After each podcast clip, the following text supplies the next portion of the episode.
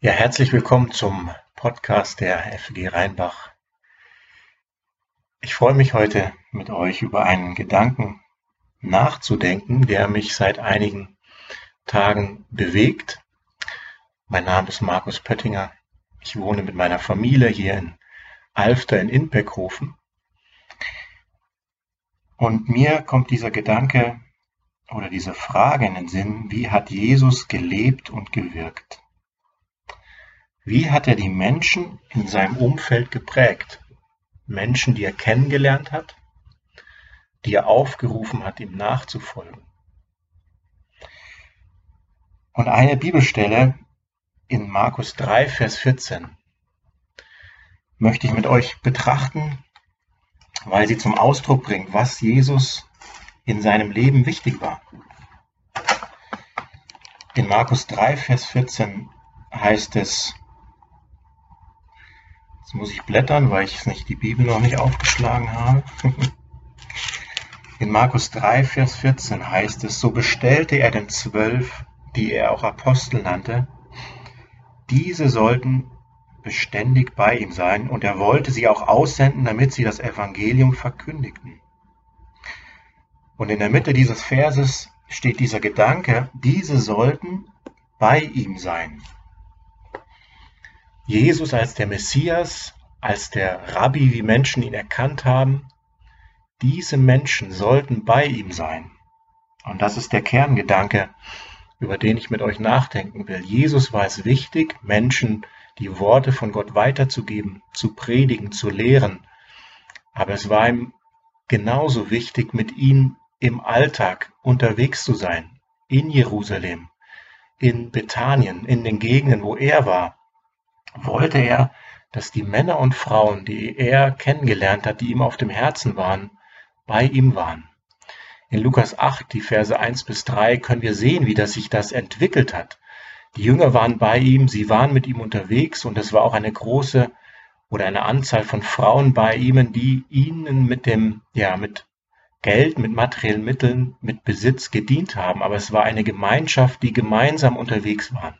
Sie haben erlebt, wie Jesus sprach, und sie konnten vor allem sehen, ob seine Worte, die er gesprochen hatte, mit solcher Gewalt und Macht, ob sie wirklich Bestand hatten.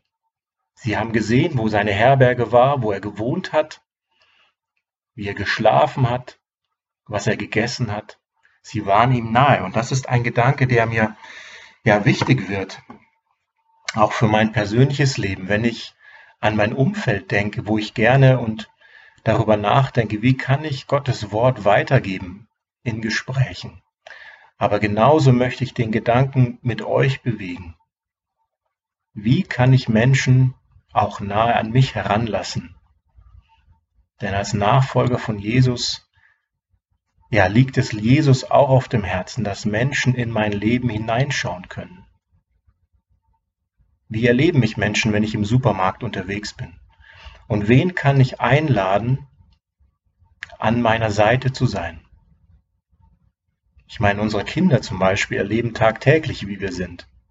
Sie können erleben, ob das, was wir über Jesus ihnen weitergeben, ob das in unserem Leben wirklich Realität ist. Und genauso möchte ich diese beiden Gedanken euch heute für den Einstieg in das Wochenende weitergeben. Einmal die Frage, wie kann ich Jesus nahe sein? Und da hilft uns, dass wir durch den Glauben mit Jesus verbunden sind und jederzeit 24 Stunden am Tag die Möglichkeit haben, uns ihm zuzuwenden, von ihm zu lernen, uns ihm anzuvertrauen. Das möchte er. Dass es geschieht und kann in der Einsamkeit geschehen, wo es keiner sieht. Und der andere Gedanke, den ich anstoßen will, auch an, in euch, zu überlegen, wen kann ich mit Sicherheit in mein unvollkommenes Leben hineinschauen lassen. Das kann durch einen Anruf geschehen und jemanden einzuladen, mit mir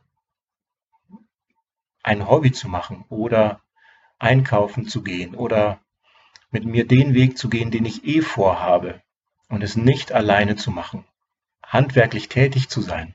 Wen kann ich mitnehmen? Auf meine kleine Alltagsreise. Und diesen Gedanken möchte ich anstoßen, weil ich glaube zutiefst, dass Jesus uns durch sein Wort und durch sein Leben geprägt hat.